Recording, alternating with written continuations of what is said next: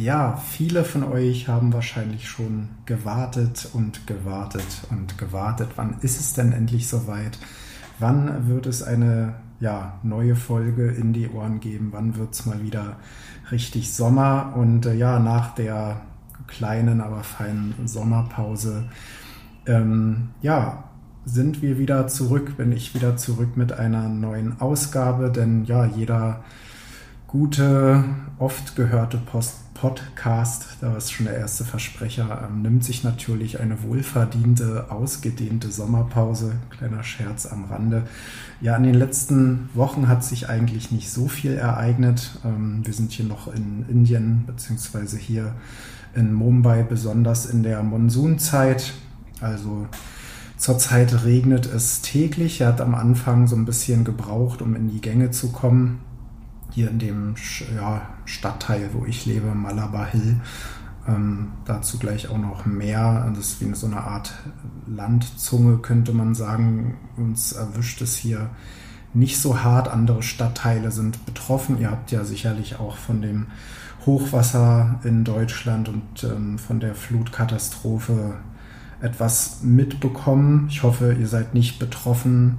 Wenn doch, so ähm, habe ich auch eine, ja, einen Spendenlink an diese Folge gepackt, wo man unterstützen kann.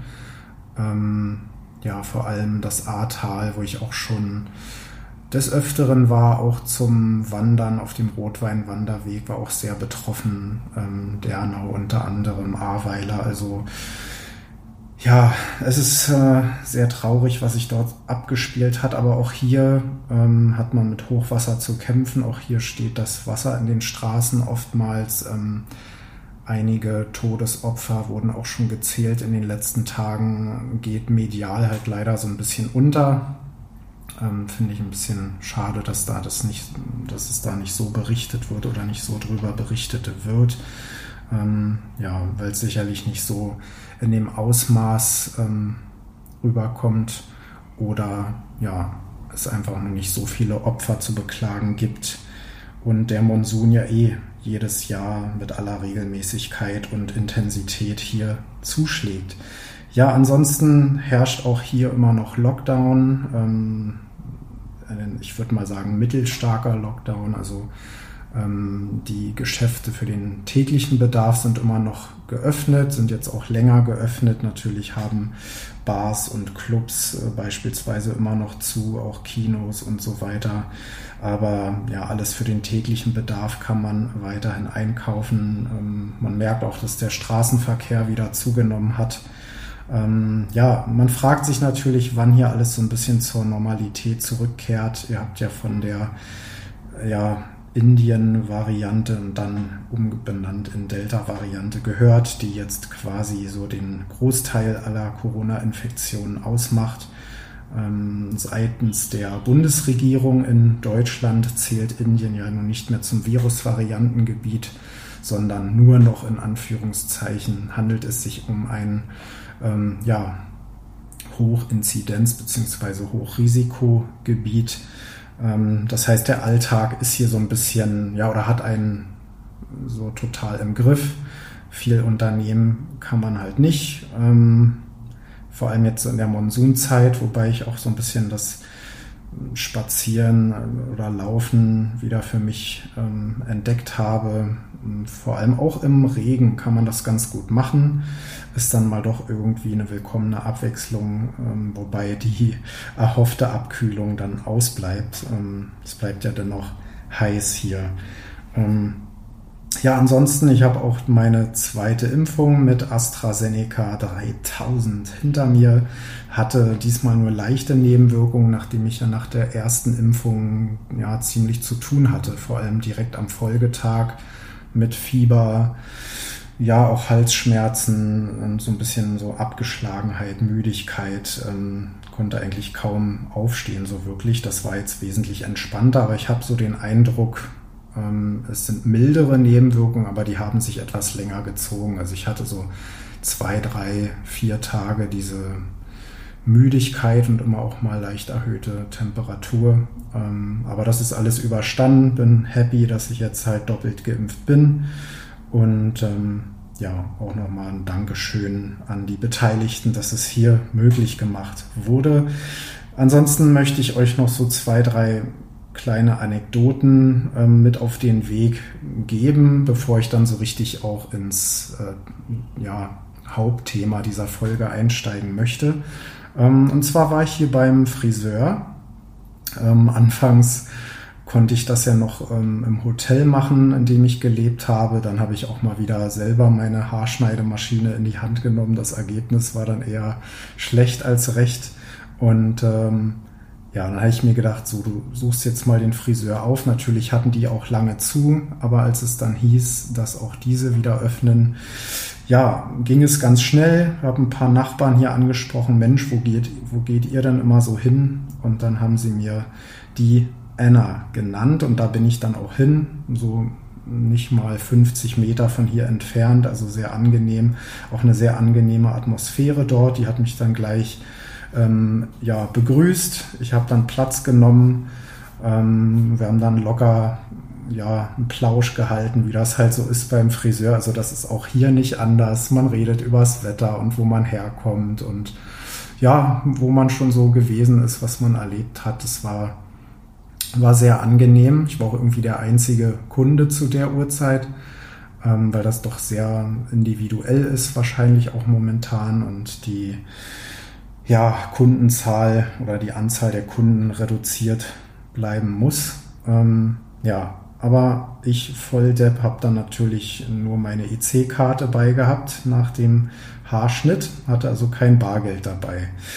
Hm, was machst du jetzt? Ich gefragt, ja, Kartenzahlung, nee, lieber Cash und so weiter. Naja, ich dann irgendwie typisch deutsch dachte, naja, der Automat ist jetzt gute 500 Meter weg. Ähm, ja, das muss ich ja irgendwas als Pfand wahrscheinlich da lassen. Habt ihr dann irgendwie gestikuliert, ob ich meinen Personalausweis, meinen Reisepass, wie auch immer, da lassen soll oder meine Tasche irgendwie als Pfand und sie guckte ganz irritiert und meinte dann, nee, dann hol doch schnell Geld, ich warte hier, jetzt kommen eh gleich noch zwei Kundinnen und ich bin da, ähm, kannst das Geld auch morgen bringen oder die Woche irgendwann, egal. Also da habe ich dann wieder gemerkt, ähm, diesen, dieser Vertrauensbonus, der einem hier entgegengebracht wird, der sucht seinesgleichen. Das ist schon ähm, ja immer ziemlich, ja, wie soll man das beschreiben? Also ich weiß nicht, ob man da schon so sehr deutsch dann denkt, irgendwie, dass man dann ja eine Gegenleistung erbringen muss. Aber nee, die hat mich dann losgeschickt. Ich bin natürlich dann gleich los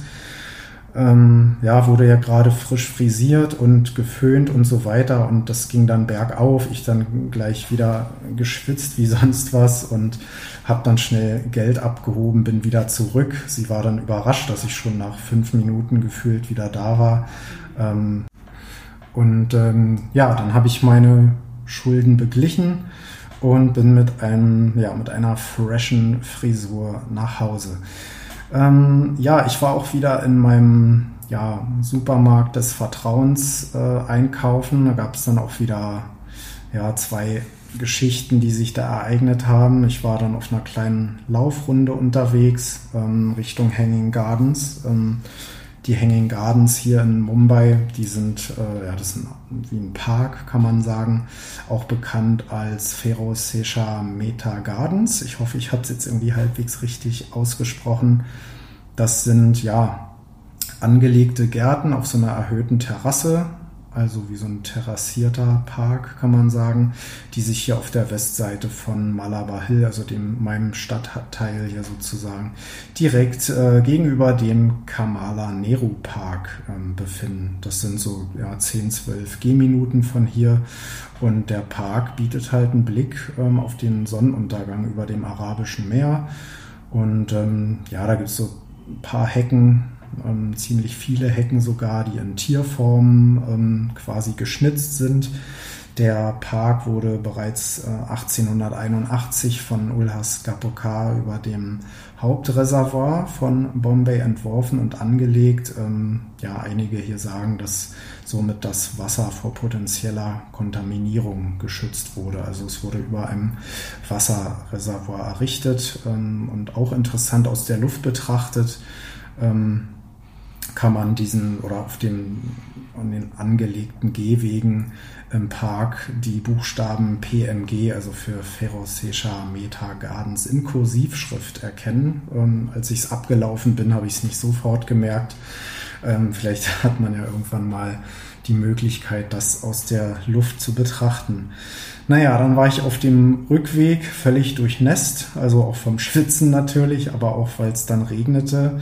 Ähm, bin dann in den Laden rein, dachte mir, ach na, wenn ich eh schon auf dem Weg bin, dann kann ich da noch ein paar Kleinigkeiten holen. Und wie immer, die Mitarbeiter dort sind da direkt äh, lächelnd äh, auf mich zugestürzt, hilfsbereit, freundlich wie immer, haben die Sachen mitgepackt und ja, ich hatte 1500 Rupien dabei. Das sind ziemlich genau 17 Euro. Ähm, und ich musste dann aber irgendwas um die 1650 bezahlen. Naja, und ich habe dann auch wieder gesagt, ja, dann lasse ich halt erstmal was hier. Ich kann ja noch mal wiederkommen oder komme morgen dann, dann ähm, lege ich einen Saft oder irgendwas beiseite und ähm, zahle eben nur das. Nee, die guckten mich an, sagen, hä, wie, wie willst du denn was hier lassen? Warum denn? Ähm, kannst du irgendwann zahlen? Ist kein Thema. Ne? Und äh, das sind dann eben noch diese 150 Rupien. Ähm, also ich war schon wieder überwältigt. Ich meine, das ist natürlich ein, ein mickriger kleiner Betrag, aber man müsste sich mal vorstellen, man geht irgendwie in Köln in den Rewe und äh, sagt dann, ja, 8,89 Euro, jetzt zahle ich aber nur 8 Euro dabei, da zahle ich irgendwann mal. Ja, Jung, heißt du noch all, ne? Da kriegst du dann erstmal einen Schlag in den Nacken mit einem äh, Holzkant. Also nee, da war ich schon wieder sehr überwältigt und ja, bin dann aber natürlich direkt nach Hause, ähm, um das Geld zu holen. Ähm, weil ja, ich hatte es ein bisschen ausgerechnet, ja, mit 1500 müsste ich hinkommen, aber dann, äh, keine Ahnung, irgendein Preis reduziert Schild habe ich dann wohl falsch gelesen oder so, keine Ahnung. Jedenfalls ist dann der, Gehörlose, Namenlose, wie auch immer, ich weiß immer noch seinen Namen nicht, ähm, ist dann mit, hat mir direkt einen Regenschirm angeboten und ähm, naja, ich musste dann halt wieder zu diesem Automaten, zu dem ich auch nach dem Friseur besuchen musste. Und der hat mich dann wirklich begleitet, ne, mit diesem Regenschirm. Ähm, dann habe ich das Geld abgehoben. Und naja, natürlich hat der mir nur 500er Scheine rausgegeben und äh, ja, dann haben wir irgendwie, wie mache ich ihm das jetzt klar? Er strahlte dann irgendwie, hat mich dann wieder bis vor meine Tür gebracht quasi. Und ähm, ich gesagt, naja, ich habe jetzt irgendwie nur 500. Dann habe ich schon überlegt, ob ich jetzt einfach irgendwen anspreche zu wechseln, um diese 150 noch zu begleichen und natürlich ein kleines Trinkgeld mitzugeben. Aber er kramte dann noch irgendwie Wechselgeld aus der Tasche und wir beide strahlten dann. Ähm, haben uns so quasi mit der Faust dann so per Handschlag verabschiedet, also wie man das heutzutage halt so macht. Und ähm, ja, bin dann halt dann nochmal irgendwann hin und äh, dann ist er wieder mitgekommen, hat dann sogar die Taschen getragen und alles, äh, obwohl es dann gar nicht so stark geregnet hat. Äh, aber ich da irgendwie mit Regenjacke und meinen Laufschuhen und ja, wäre da irgendwie beinahe ausgerutscht und hätte mir einen doppelten Kreuzbandriss äh, zugezogen und da bergauf irgendwie, als das Wasser dort abfloss und er stiefelte da vor mir in seinen Sandalen und Poloshirt da äh, mit den Tragetaschen vorne weg. Also es wäre wieder ein schönes Bild gewesen, wenn man das ähm, fotografiert hätte. Also es hat wieder sehr Spaß gemacht dort. Es gibt immer irgendwie immer was zu erzählen, obwohl wir uns gar nicht verstehen können. Ähm, aber oft äh, Blicke und Gesten sagen dann doch mehr als Worte. Naja, ich will jetzt mal so ein bisschen ins Thema einsteigen und ähm, ja, jetzt habt ihr euch vielleicht auch schon gefragt, ähm, was so der, was der Titel der Folge bedeutet. Also ja, ich hatte es sowieso schon mal vor, aber Auslöser der Folge oder weshalb ich mir Gedanken gemacht habe, war dieses ganze Fiasko um die Regenbogenfarbe zum EM-Spiel, unter anderem dann Deutschland gegen Ungarn, das in München ja stattfand. Dann diese ganze Debatte, die allgemein ausgelöst wurde mit der Regenbogenfarbe oder der, der Kapitänsbinde in Regenbogenfarben. Und äh, ja, da jetzt ja auch im Juni der Pride Month äh, stattfand, und mir natürlich als äh, ja quasi Beteiligter das Thema sowieso am Herzen liegt. Und ja jetzt ähm, auch die ganzen Christopher Street Days, also die CSDs weltweit äh, laufen und stattfinden, halt je nach Regeln und Abstandsregeln, die jetzt so aktuell gelten. Ähm, jetzt Anfang August, glaube ich, müsste der in Berlin stattfinden. Oder nee, Ende Juli, glaube ich, genau. Der zweitgrößte halt nach Köln. Ähm, in Deutschland zumindest. Der Kölner, der findet ja dann Ende August statt. Äh, Amsterdam und Hamburg unter anderem sind dann am 7.8. datiert. Ähm, ja, und ich möchte halt so ein bisschen auf die Lage, wie sieht es rechtlich so aus mit den mit der LGBT-Community in Indien und speziell natürlich hier in Mumbai eingehen, ähm, weil es auch von euch, von einigen ZuhörerInnen da ja, Feedback gab. Wie sieht es da eigentlich so aus? Erzähl doch mal, mach doch da mal eine Folge drüber. Hatte ich, wie gesagt, auch vor und ihr habt mich da so ein bisschen bestätigt. Und ja, es ist natürlich ein sehr heikles, umfangreiches Thema und ich möchte mal so ein bisschen vielleicht mit der Begriffsklärung anfangen. Also LGBT oder LGBTI oder LGBTIQ sind natürlich mehrere Abkürzungen. Und ja, steht halt für lesbisch, schwul, bisexuell, transgeschlechtlich und queer, wenn man das so zusammenfasst. Das I kann dann eben noch für intersexuell stehen. Ähm, ja, gibt wie gesagt etliche andere Varianten dieses Akronyms. Ähm, wie gesagt, dann im englischsprachigen LGBT, Lesbian, Gay, Bisexual, Transgender, so wird es da verwendet. Ähm, Genau, häufig werden dann eben Buchstaben hinzugefügt, wie etwa Q wie queer oder auch questioning, also heißt, wer sich dann eben noch nicht so sicher ist, zu, wozu er sich so zugehörig gefühlt, wenn man diese Schubladen eben braucht. Und das I, wie gesagt, für intergeschlechtlich. So weit, so gut. Ähm, diese Abkürzungen ja, stehen aber auch so ein bisschen in der Kritik, äh, vor allem Personen, die sich eben in ihrer sexuellen Orientierung oder ja, geschlechtlichen Zugehörigkeit zwischen diesen etablierten zweigeschlechtlichen Kategorien lesbisch, schwul oder eben transfrau oder transmann verorten, finden sich in den Buchstaben ähm, LGBT eben nicht gut repräsentiert und wollen eben häufig auch gar nicht auf einen dieser Buchstaben festgelegt werden. Ähm, ja, um der von ihnen gewünschten Offenheit ähm, der Zugehörigkeit auch gerecht zu werden, wird meistens dann noch ein Sternchen hinten angehängt. Ähm, man kennt das ja auch dieser ganzen Gender-Debatte äh, momentan. Ich finde es eigentlich eine gute Sache, wenn man sich jetzt nicht irgendeinen Buchstaben zusortieren möchte und dieses Sternchen steht dann eben für weitere.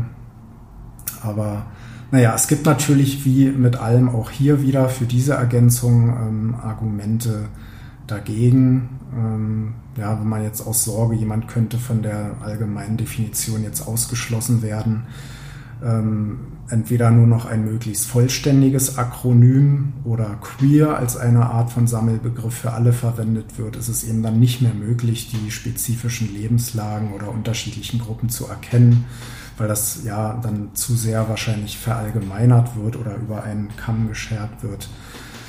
Naja, ähm, alles ein bisschen schwierig. Dennoch finde ich ganz gut, dass eben auch mit dieser ja, großen Community mittlerweile doch viele ähm, Personen, Lebensideen, ähm, Sexualitäten abgedeckt werden, äh, will ich es jetzt mal so ähm, formulieren, aber ich werde auch auf alle noch eingehen. Das ist ein ziemlich umfangreiches Thema, wie gesagt. Ich packe da auch noch einen Link in die ähm, Beschreibung der Folge.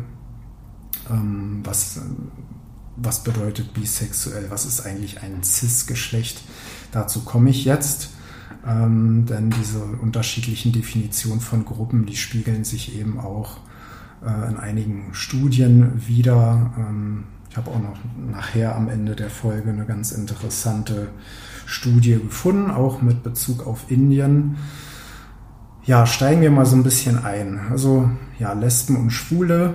Ähm, viele von euch sind vielleicht Teil dessen ähm, oder kennen jemanden, der eben ja jetzt böse Zunge, der eben nicht normal ist, ja, was ich mir halt auch ähm, immer wieder anhören muss. Ja, das ist ja nicht normal oder ähm, wer ist denn bei euch der Mann in der Beziehung und ähm, dergleichen. Ähm, aber kurz gesagt, Lesben und Schwule sind eben Personen, die sich zu Personen des gleichen Geschlechts hingezogen fühlen. Also Frau liebt Frau oder Mann liebt Mann. Ja, und die normalen, gesunden Menschen, kleiner Scherz, die also heterosexuellen Menschen, die fühlen sich eben zu Personen des gegensätzlichen Geschlechts hingezogen. Also wie Mami und Papi. Ne? Ja, und es gibt natürlich auch bisexuelle Menschen, die ähm, ja, sich zum gleichen, aber auch zum gegensätzlichen Geschlecht hingezogen fühlen. Ähm, vielleicht habt ihr auch in letzter Zeit öfter gehört, ähm, was ist ein Cis-Mann beispielsweise. Ähm, ein cis-geschlechtlicher Mensch identifiziert sich mit dem Geschlecht, das ihm oder ihr bei der Geburt zugewiesen wurde. Also zugewiesen, ich finde diesen Begriff schon kritisch, aber ja, es ist eben so. Ähm, ja, du kommst auf die Welt. Der Arzt stellt fest, ah, ein Junge, alles klar, das kommt dann in deine Geburtsurkunde, in deinen Pass später, du bist ein Junge oder eben ein Mädchen. Und dann, wenn du sagst, okay, mit 24, mit 35 oder wie alt auch immer, ja, alles klar, ich bin immer noch ein männliches äh, oder des männlichen Geschlechts oder des weiblichen Geschlechts äh, zugehörig, fühle mich immer noch so, dann bin ich eben ein cis-geschlechtlicher Mensch. Ähm, ja, wie sieht es eigentlich bei transgeschlechtlichen oder transsexuellen oder eben Trans-Sternchen-Menschen aus? Ähm, da ist es dann eben anders. Also entspricht die geschlechtliche Zugehörigkeit nicht dem Geschlecht, das ihnen bei der Geburt zugewiesen wurde, ja, dann spricht man eben von transgeschlechtlichen Menschen, also zum Beispiel Jungen werden mit weiblichen Körpermerkmalen als quasi Mädchen geboren. Ähm, dann spricht man von Transjunge, Transmann oder Mädchen werden eben mit männlichen Körpermerkmalen als Transmädchen oder Transfrau geboren. Im Laufe des Lebens ja, kann eben der Wunsch nach einer rechtlichen oder auch medizinischen ja, Geschlechtsanpassung auch entstehen. Ähm, kenne auch im persönlichen Umkreis einige, die das ähm, hinter sich haben. Ähm, ich bewundere das echt, ähm, finde das echt stark, wenn man sagt, okay, ich äh, höre zu, Leute, ich bin äh, als zwar sozusagen als Mädchen geboren, aber rein hormonell oder rein optisch beispielsweise fühle ich mich dann doch eher als Mann und ja, dann, ähm, es war ja sehr lange auch tabuisiert, es ist ja auch immer noch hier und da, ähm, aber ja, man kann abschließend sagen, eben die geschlechtliche Zugehörigkeit gibt eben keine Auskunft über die sexuelle Orientierung. Ähm, es gibt da unter anderem eben auch genderdiverse Menschen, die sich eben ja keinem der zwei Geschlechter zuordnen oder sich dort nicht verorten. Ähm, die sehen sich eher so zwischen den Geschlechtern oder sind ja zum Beispiel einem dritten Geschlecht zugehörig, ähm, wobei dann eben Transgender alle transgeschlechtlichen Zugehörigkeiten umfasst. Ähm, dann gibt es eben auch noch intergeschlechtliche Menschen oder man spricht auch von intersexuellen Personen oder jemand ist einfach nur intersex oder bezeichnet sich als inter. Ähm, da ist es dann so, die körperlichen Geschlechtsmerkmale entsprechen eben nicht den medizinisch etablierten, ausschließlich weiblichen oder eben männlichen Erscheinungsformen. Ähm, ja, teils zeigt sich die Intergeschlechtlichkeit schon bei der Geburt, indem sie am äußeren Erscheinungsbild des Körpers eben erkennbar ist. Oder auch ja, erst später im Leben, zum Beispiel während der Pubertät. Ich habe da letztens eine sehr interessante Reportage auf Arte gesehen, wo es eben auch um intersexuelle Menschen ging, ähm, die sich dann in Frankreich getroffen haben. Da ging es auch um eine Künstlerin, einen Künstler aus ähm, Deutschland. Ähm, fand ich eine sehr aufwühlende Geschichte. Packe ich den Link auch gerne an diese Folge ran. Ähm, auf jeden Fall sehr sehenswert, geht auch sehr nah. Vor allem der eine Franzose, der dann seinen Lebenspartner heiratet und auch Vater als auch Mutter sozusagen seines Sohnes ist also sehr spannend, sehr interessant, diese Lebensgeschichte. Und das packe ich noch ähm, ja, in die Beschreibung der Folge. Ähm, was ist eigentlich queer? Ja, gute Frage.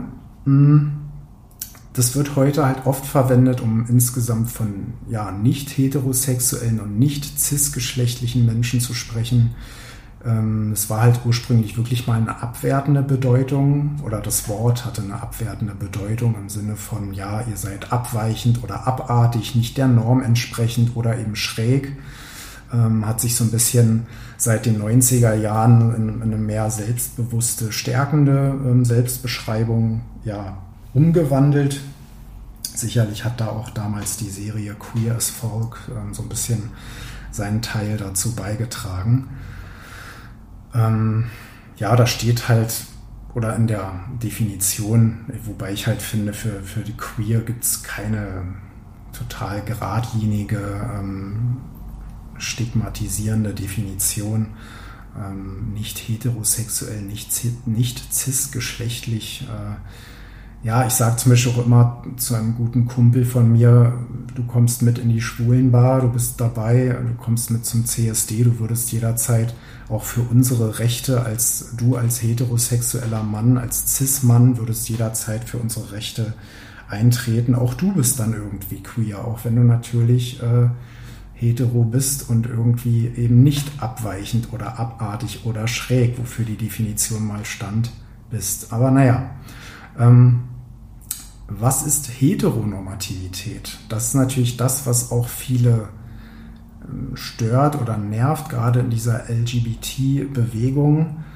Ähm, ja, dieses Familienbild Mama und Papa und da gibt's halt, gibt es halt nichts anderes. Das ist ja wofür zum Beispiel diese Bewegung da im Südwest, äh, südwestdeutschen Raum, äh, wo es dort immer wieder Demos gibt, die sich dafür die normale, in Anführungszeichen, Familie einsetzen. Also Heteronormativität ist eben die gesellschaftliche Norm, wo es eben nur diese zwei Geschlechterkategorien weiblich und männlich sowie eben das Gegengeschlecht gibt und das ja gegenseitige Begehren zwischen Frau und Mann. Und es gibt eben nur das. Ähm, und es ist natürlich naturgegeben und wird einfach nicht hinterfragt. Ähm, sexuelle oder geschlechtliche Vielfalt, also eine nicht heterosexuelle Orientierung oder eine nicht cisgeschlechtliche Zugehörigkeit gibt es in dieser Norm eben nicht. Und ähm, ja, in diesem ganzen Zusammenhang mit ähm, schwul, lesbisch, bisexuell gibt es natürlich auch ein Coming Out. Und es ist natürlich immer die Frage, ähm, ist so etwas notwendig? Ähm, macht man das? Muss man das tun? Ähm, ich persönlich finde halt, jetzt kommt wirklich mal eine persönliche Meinung. Es ist halt schon eine Last, die da von einem abfällt. Man ähm, ist dann mehr man selbst. Das ist natürlich jedem selbst überlassen aber man ist einfach befreit. So, jetzt habe ich es gesagt, jetzt ist es raus, jetzt weiß es jeder und man muss diese Spielchen nicht mehr spielen, man muss sich nicht verstecken, man kann einfach sagen, hier, ich war auf einem Date und es war wirklich interessant und vielleicht treffe ich ihn dann wieder und dann Punkt und alle so ihn, okay, hm, und ich finde auch in den letzten Jahren ist es halt immer weniger oder es spielt immer weniger eine Rolle, ähm, es wird halt einfach hingenommen, es ist völlig in Anführungszeichen normal geworden und ähm, ja, so ein Coming Out, also was ich so dazu auch gefunden habe ähm, oder habe auch viel darüber nachgedacht, wie kann man so eine auch eine gendersensible Schreibweise ähm, definieren ähm, dabei ist halt wichtig, dass da gleichermaßen sprachliche Kriterien, also grammatikalische Korrektheit, Lesefreundlichkeit, inhaltliche Kriterien, natürlich ja auch Offenheit, Vielfalt sexueller oder geschlechtlicher Zugehörigkeiten da eben auch zu erfüllen. Ähm, und äh, ja, es gibt ja auch diese Gender Gap beispielsweise, ähm, die dann die notwendige Offenheit so ein bisschen da auch zum Ausdruck bringen soll. Oder ja, dieser Unterstrich halt, ne? Das ist dieser, dieser Gender Gap. Ähm, ja, aber um es kurz zu machen, ja gut, jetzt habe ich es sowieso schon nicht kurz gemacht. Äh, ich kann nur jedem raten, der sich in dieser Rolle oder in dieser Situation befindet, ein Coming Out kann da auf jeden Fall helfen, weil es einfach auch ja, vielleicht für Verständnis sorgen kann, weil es Verstehen hilft, sei es durch Familienangehörige, Freunde, Kollegen. Ähm, ja, aber das ist wirklich jedem selbst überlassen und man eben auch oft in, auch in Social Media beispielsweise liest, jetzt als zum Beispiel sich der NFL-Spieler geoutet hat. Ähm, jetzt komme ich gerade nicht auf den Namen. Ich glaube, Karl Nassib hieß er, genau. Und da stand dann drunter, ja, das spielt doch heute gar keine Rolle mehr. Warum muss der sich denn outen? Oder auch jetzt der NHL-Profi Prokop. Ähm, ich finde sowas eben wichtig, gerade in diesen ja, heteronormativen Welten, in diesem Macho-Sport, ja, der harte Kerl, die harten Männer, da kann es ja diese, da kann es keine verweichlichten Homosexuellen geben. Ich finde dieses Signal wichtig, denn es geht um Sichtbarkeit, um Akzeptanz, Toleranz, Respekt und das haben die beiden sich mit dem Coming Out gerade in dieser Profiliga, die so viele Millionen an Umsatz generiert und so viele Zuschauer hat, enorm wichtig. Und äh, ich glaube, bei beiden sind auch die Trikotverkäufe in die Höhe geschossen. Und wenn dann ein Philipp Lahm sich dann hinstellt und sagt, nee, ich rate weiterhin jedem äh, Profifußballer davon ab, sich zu outen, finde ich das sehr schwierig. Ähm, weiter verstecken und sich klein machen und wegducken bringt eben so gar nichts. Man muss frei raus, man muss es aussprechen, in die Welt hineinrufen. Ja, jetzt schweife ich so ein bisschen ab, aber ähm, ja, es muss einfach raus und ähm, ich hoffe, dass irgendwann mal der Moment kommt, ähm, dass sich auch ein Profifußballer outet und ich glaube, er wird ähm, ja besser aufgenommen, als das viele wahrscheinlich jetzt so irgendwie ähm, vermuten, wie die ganze Sache ausgehen würde. Ähm, ja, ich will jetzt mal so ein bisschen die Brücke schlagen, natürlich auch zu Indien, ähm, speziell hier halt in Mumbai. Und äh, ja, auch Mumbai hat einen CSD. Äh, der nennt sich Queer Asadi Mumbai Pride March. Asadi bedeutet so viel wie Freiheit in Hindi und Urdu.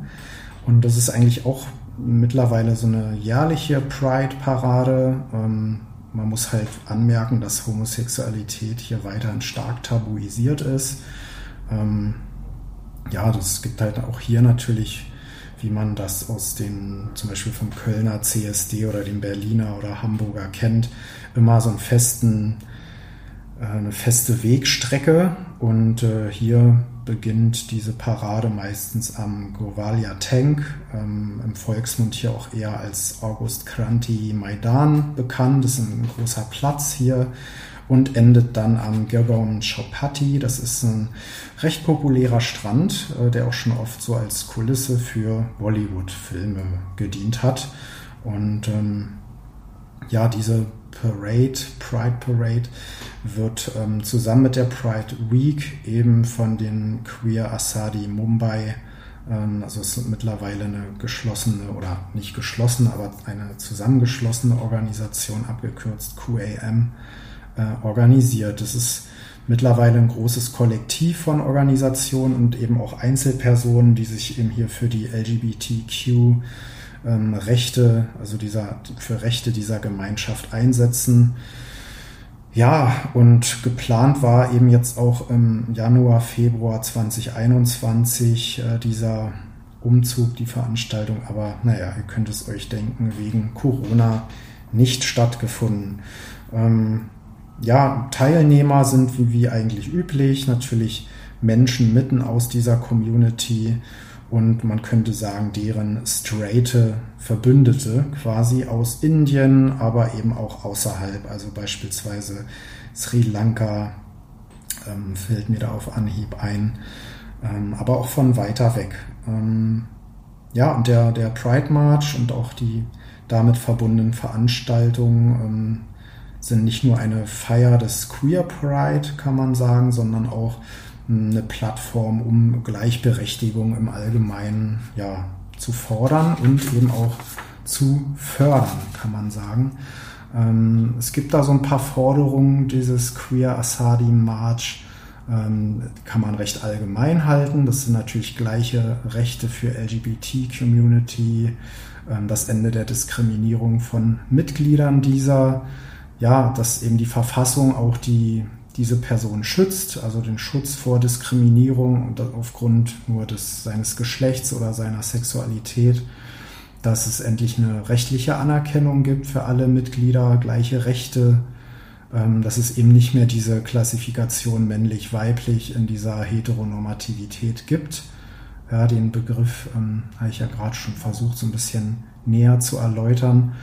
Und äh, ja, sie wollen natürlich auch für eine Sensibilisierung sorgen in der Gesellschaft, eben für Rechte und Bestrebungen der Gemeinschaft, dass eben diese Praktiken, also jetzt schlage ich so den, die Brücke zu Indien, dass diese Praktiken der Zwangsheiraten endlich ein Ende haben, ähm, diese spezifische Sensibilisierung für medizinische Fachwelt eben bei der Behandlung von Mitgliedern der Gemeinschaft, also eben diese ja, Cis-Geschlechtlichkeiten, dass es da eben auch Intersexualität gibt beispielsweise. Ähm, und klar, man will sich natürlich stark machen gegen Gewalt, gegen Hass, gegen Homophobie, Transphobie, auch innerhalb der Familien natürlich, ähm, aber auch Bildungseinrichtungen am Arbeitsplatz und auf öffentlichen Plätzen. Also sehr allgemein gesagt, könnte man sagen, ja, das ist ja bei jedem CSD irgendwie so. Man muss aber bedenken, dass äh, der erste oder die erste Pride-Parade in Indien erst 1999 stattfand, also gute 20 Jahre her. Und es ist noch ein, ein langer Weg, auch hier für die indische Gesellschaft. Und ähm, dass diese Forderungen jetzt erstmal sehr allgemein klingen, aber eben umso wichtiger sind. Vor allem eben auch diese Zwangsheiratsgeschichte, zu der ich auch gleich noch eine Geschichte erzählen möchte. Ähm, hier in Mumbai selbst, ich habe ja eben von der Pride-Parade in Kalkutta erzählt, gibt es diesen Pride March seit 2005 und seitdem findet der auch jährlich statt. Ähm, 2008 kam dann eben diese offizielle Umbenennung in diesen Queer Asadi March und ähm, ja, ich will mal so ein bisschen auf die Geschichte eingehen.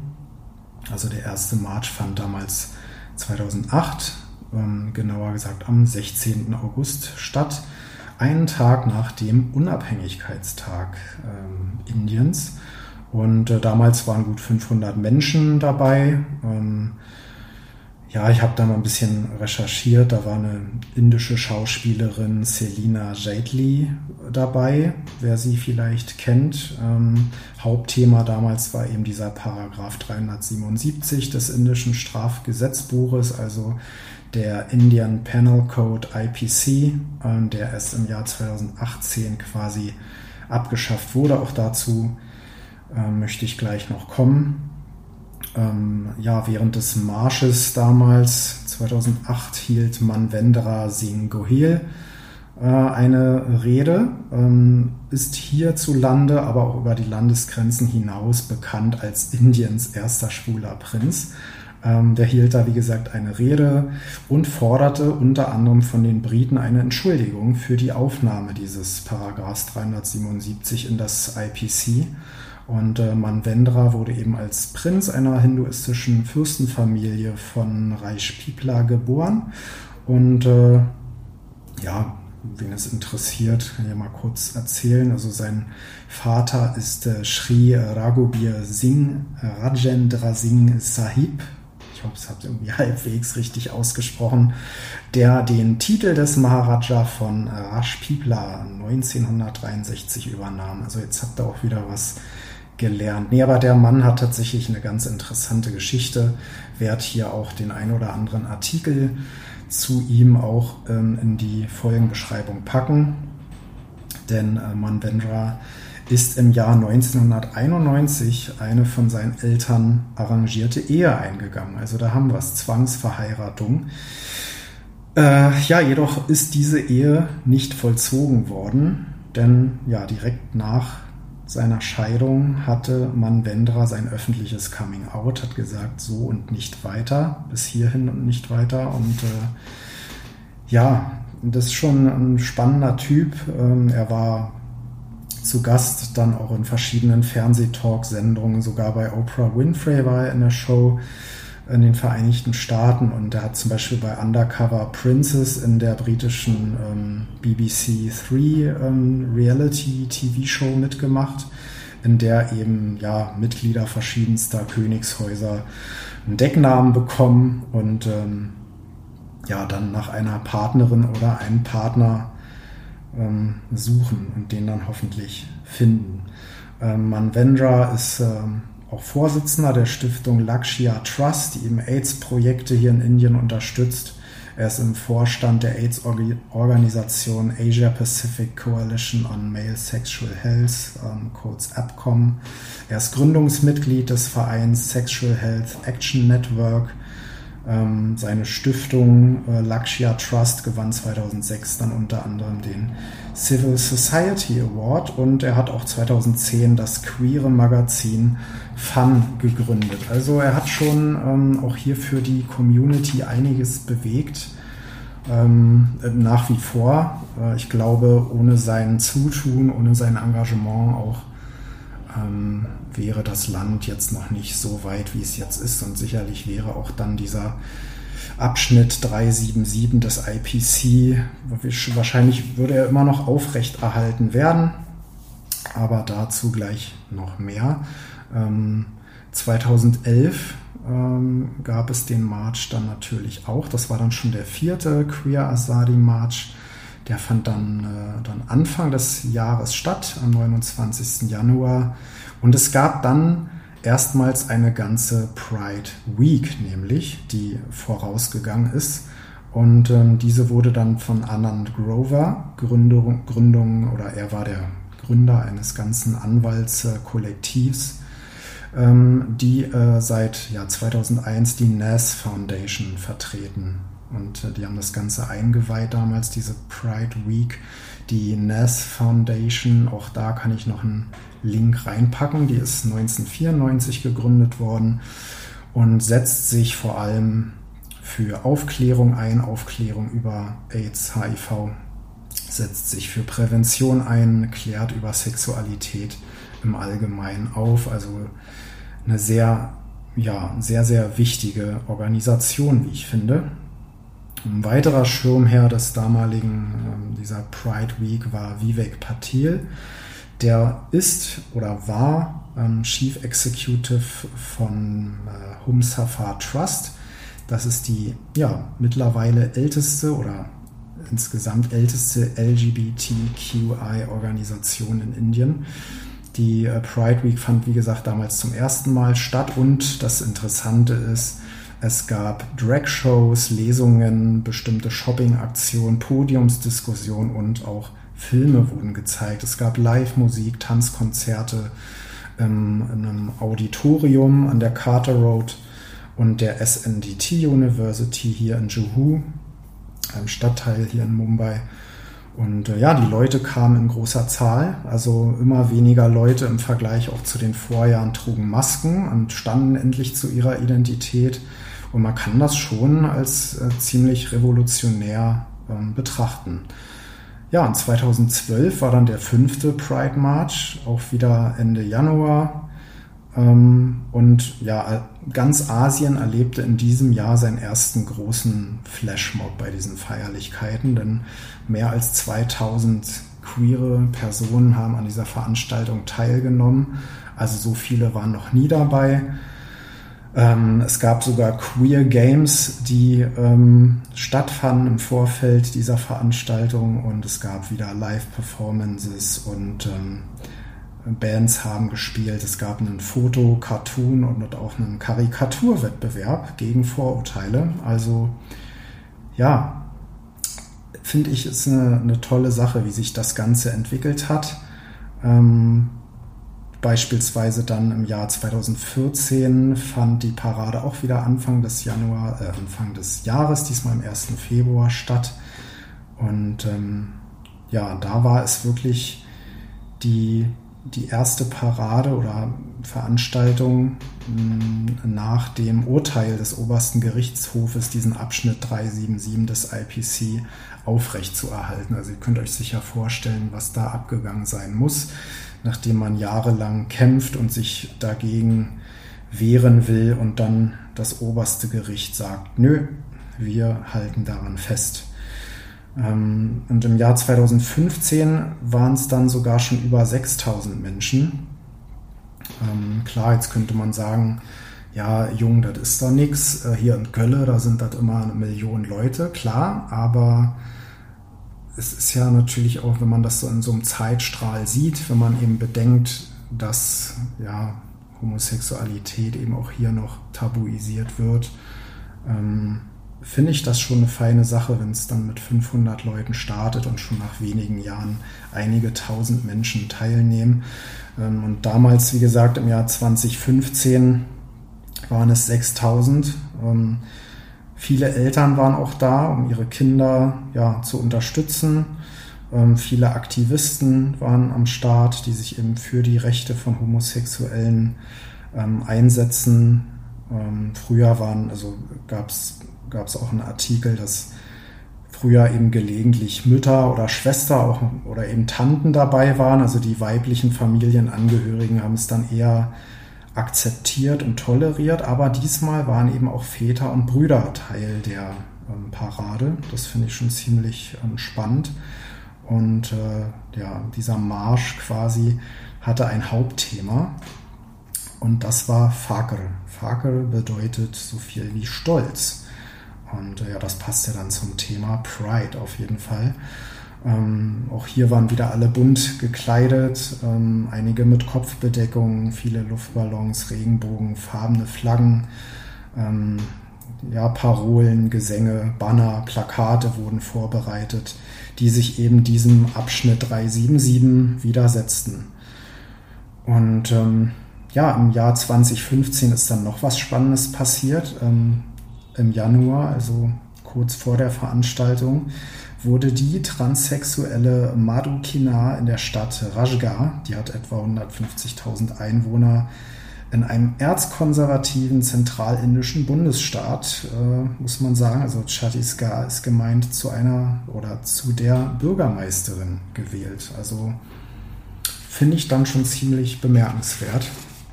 Ähm, ja, und im Jahr 2016 äh, gab es dann wieder eine, einen Umzug, auch wieder am August Kranti Maidan bis zum Opernhaus über die Kennedy-Brücke und dann zurück zum Maidan. Es gab wieder Reden von äh, Gleichberechtigungsaktivisten wie Harish Ia oder auch hier ähm, Chitra Palekaras sowie Manoj Baipaji, dem Hauptdarsteller des Bollywood-Films Aligar. Vielleicht kennt ihn der ein oder die andere.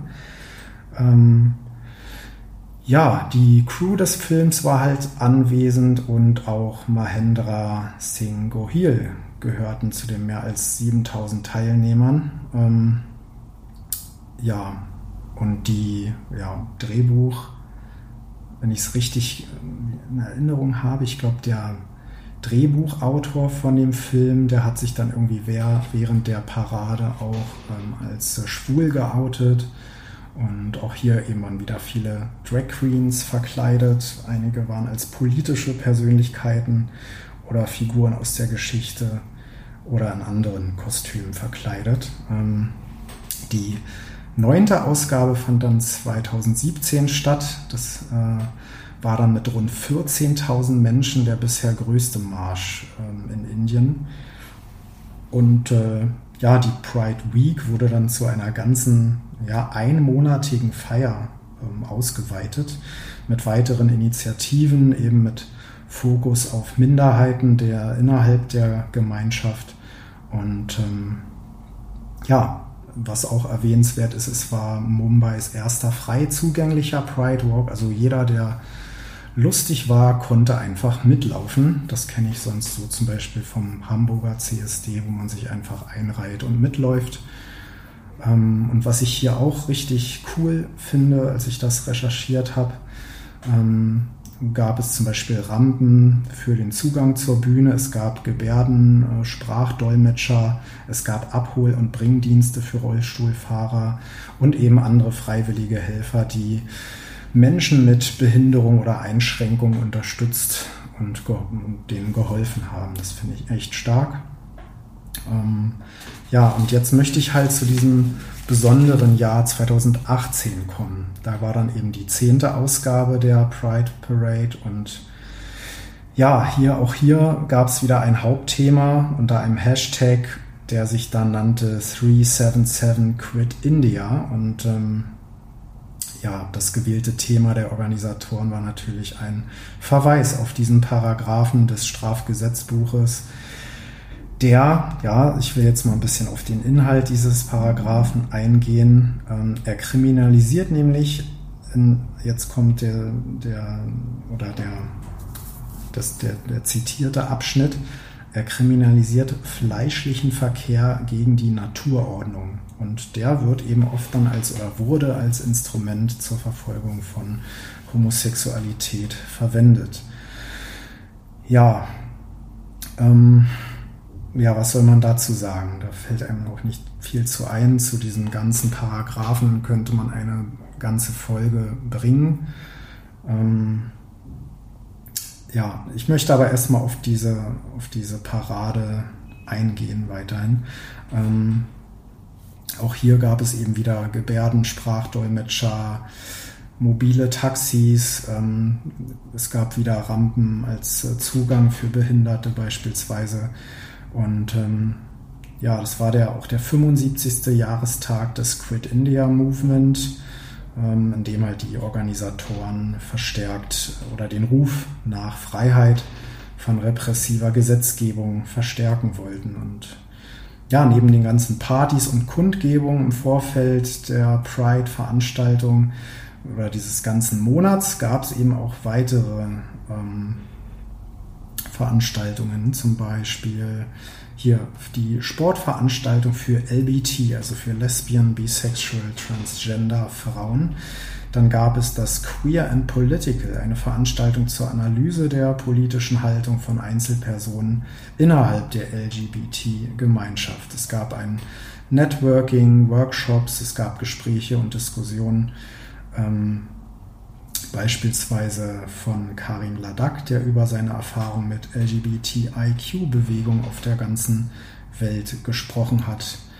Auch hier, wenn ich dran denke, werde ich noch was in die Folgenbeschreibung packen. Ähm, und es gab auch ein Theaterstück ähm, unter dem Titel Ek Marav Bauk, ein Stück von Chetan Datar. Ähm, dazu habe ich leider nicht so viel gefunden. Ich habe nur gelesen, dass der Autor des Theaterstücks wohl nicht mehr lebt. Ich weiß nicht, seine Geschichte scheint relativ tragisch zu sein.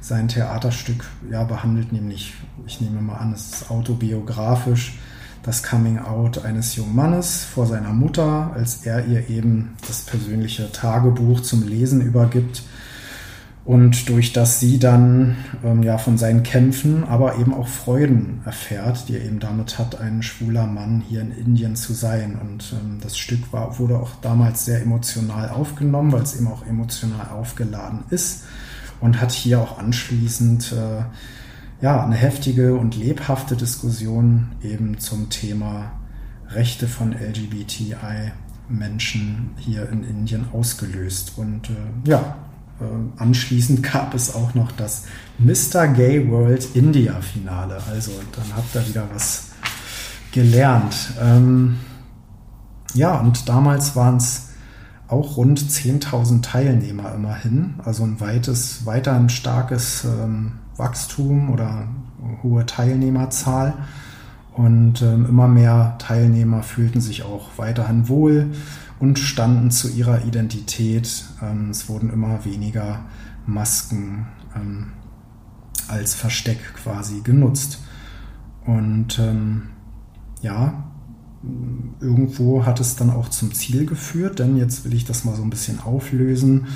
Im Januar 2018 hat dann der oberste Gerichtshof zugestimmt ähm, zu einer Anhörung, einer erneuten Prüfung des Urteils aus dem Jahr 2013, wo sich eben auch die NAS Foundation wieder stark gemacht hat. Und so hat dann am 6. September 2018 der Gerichtshof einstimmig entschieden, in dem sogenannten Verfahren Naftej Singh Johar gegen die Union of India, dass dieser Paragraph 377 des indischen Strafgesetzbuches verfassungswidrig ist. Ähm, so wird dann noch zitiert, soweit er einvernehmliches Sexualverhalten zwischen Erwachsenen des gleichen Geschlechts unter Strafe stellt. Also eine ziemlich sensationelle Meldung und ja, das ist halt jetzt wirklich gerade mal drei Jahre her und ähm, ist eine sehr rasche, schnelle Entwicklung, aber irgendwie auch erst ein Anfang und ich glaube, da wird auch noch viel kommen und muss auch noch weiterhin viel passieren. Es geht um Sichtbarkeit und um Verständnis, um Aufklärung. Ähm, ja, 2020 beispielsweise haben die Polizeibehörden dann die Erlaubnis ähm, verweigert, die Parade abzuhalten. Offiziell hieß es aus Bedenken, dass es eben mit Protesten gegen das Gesetz zur Änderung der Staatsbürgerschaft in Verbindung stehen könnte. Das war hier äh, auch Anfang 2020 ein ziemlich großes Thema. Aber das wäre jetzt äh, ein anderes Thema, würde zu weit führen wahrscheinlich. Ähm, ja, und wie ist die Lage heute jetzt so insgesamt eigentlich? Also man muss weiterhin ähm, anbringen, dass Indien kein Antidiskriminierungsgesetz hat. Ja, das muss man sich auch mal vor Augen führen. Das muss man mal, ähm, ja, muss, sollte man mal drüber nachdenken. Ähm, eine staatliche Anerkennung von gleichgeschlechtlichen Paaren besteht weiterhin nicht. In den indischen Medien wird es allerdings, ja, muss man sagen, in zunehmendem Maße zumindest diskutiert. Das ist ja schon mal ein Anfang. Alles beginnt ja irgendwie mit, mit einem Gespräch, muss man sagen. Ähm, und jetzt will ich mal ein paar interessante Fakten nennen. Denn Indien, trotz des ganzen ja, Paragraph 377 und so weiter, unterstützt seit 2010 in, äh, in der UN die Rechte von Homosexuellen als ähm, eine der wenigen Staaten. Ähm, ja, im November 2010 beispielsweise stimmte Indien in der UN-Vollversammlung für eine zunächst abgelehnte Erklärung, die die Todesstrafe für Homosexuelle verurteilt. Ja, ähm, krass auf jeden Fall. Und äh, ja, oder hier ein anderes Beispiel im Juli 2011 stimmte Indien für die Verleihung des UN-Beraterstatus im UN-Wirtschafts- und Sozialrat an den queeren Weltdachverband ILGA. Finde ich auch interessant. Ähm, also es ist so ein bisschen, ja, vielleicht eine Art Doppelmoral. Man könnte das schon hinterfragen.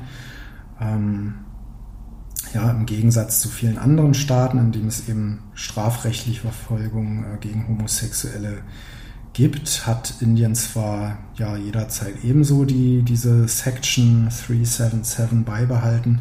Allerdings hat Indien, anders als eben andere betreffende Staaten in der UN-Generalversammlung, meist für die Rechte der Homosexuellen gestimmt. Also interessante Entwicklung auf jeden Fall. Ähm, es gab auch neulich eine, eine Umfrage, ähm, da habe ich auf queer.de einen Artikel zugefunden, auch den packe ich äh, in die oder an die Folge ran. Denn man kann sagen, Indien ist mehr als doppelt so queer wie Deutschland. Ja, wie komme ich dazu? Also, mit 14 Prozent führt Indien die Liste an, ähm, gefolgt von Norwegen mit 10 Prozent. Brasilien und die USA mit 9 Prozent teilen sich eben den dritten Platz. Und äh, ganz interessant finde ich, in Deutschland äh, beispielsweise identifizieren sich dagegen nur 6% als LGBTQ. Ähm, genauso viele wie in China. Ähm, ja, beispielsweise mit 4% steht Japan an letzter Stelle. Sei noch genannt, viele wollten die Frage auch gar nicht beantworten. Ähm, aber Ich finde das schon, schon ganz interessant, dass doch so viele, ich meine 14 Prozent, äh, so viele sich eben dieser Identität zugehörig fühlen und auch offen dazu stehen. Ähm, ja, vermutlich hat diese Entwicklung auch dazu beigetragen, dass immer mehr Leute dazu stehen. Aber das ist dann doch so ein großer Unterschied auch zu ja, Deutschland ist beispielsweise, wo es nur 6% sind. Ähm, ja, das ist eine Veröffentlichung von Statista, die auch sagen, ja, vermutlich sind es tatsächlich noch mehr und äh, ja, haben auf die vielen UmfrageteilnehmerInnen verwiesen, die eben gar keine Antwort geben wollten. Ähm, beispielsweise in der Umfrage in Deutschland haben sich 17 oder haben 17 Prozent gar nicht verraten, ob sie zu der Community gehören wollen. Ähm, ja, ich will hier nochmal zitieren, äh, was Statista dazu meint. Natürlich kann das bei so einer privaten Frage wie der nach der eigenen sexuellen Identität viele Gründe haben. Zum Beispiel kann hier der Effekt der sozialen Erwünschtheit eine Rolle spielen. Und natürlich spielen hier auch kulturelle Aspekte eine Rolle. Ja, kann man auch so sehen. Ähm, diese soziale Erwünschtheit ist ja auch hier in Indien halt ein großes Thema. Ähm, ja, dass eben diese, diese Verheiratung, diese Zwangsehe ist natürlich dann ein Thema. Ähm, aber es ist, glaube ich, eine, eine rasante Entwicklung in den letzten Jahren. Ich glaube, die wird jetzt etwas stagnieren, aber es ist umso wichtiger, dass es weitergeht, dass man sichtbar bleibt. Ähm, ja, befragt äh, wurden übrigens bei diesen äh, bei diesem Aufruf äh, im Frühjahr 2021 zwischen 2000 und 6000 Personen im Alter zwischen 18 und 64 Jahren. Ja, äh, ich hoffe, ich konnte euch mal so ein bisschen einen Einblick geben, ähm, wie ist so die Lage in Indien ähm, aktuell, wie sehen so die, die Rechte aus, ja, bin ein bisschen auf den CSD eingegangen, auf diesen Paragraphen. Ja, äh, ich bin gespannt, wie es, wie es hier weitergeht. Ähm, auch wie es mit dem Podcast weitergeht, natürlich jetzt nach der Sommerpause sozusagen. Ich habe auf jeden Fall noch was für die nächste Woche in petto und was überlegt. Ähm, es wird zwar dann wieder sportlich, hat aber auch einen geschichtlichen Bezug, nachdem ich euch ja mit der Fußball-EM so ein bisschen auf den Keks gegangen bin, äh, wird es da nochmal sportlich, aber keine Sorge, ähm, auf eine andere Art und Weise auf jeden Fall. Ähm, ja, bis hierhin möchte ich euch für die Aufmerksamkeit danken und ja, wir hören uns, bleibt gesund und dann macht's gut, Nachbarn.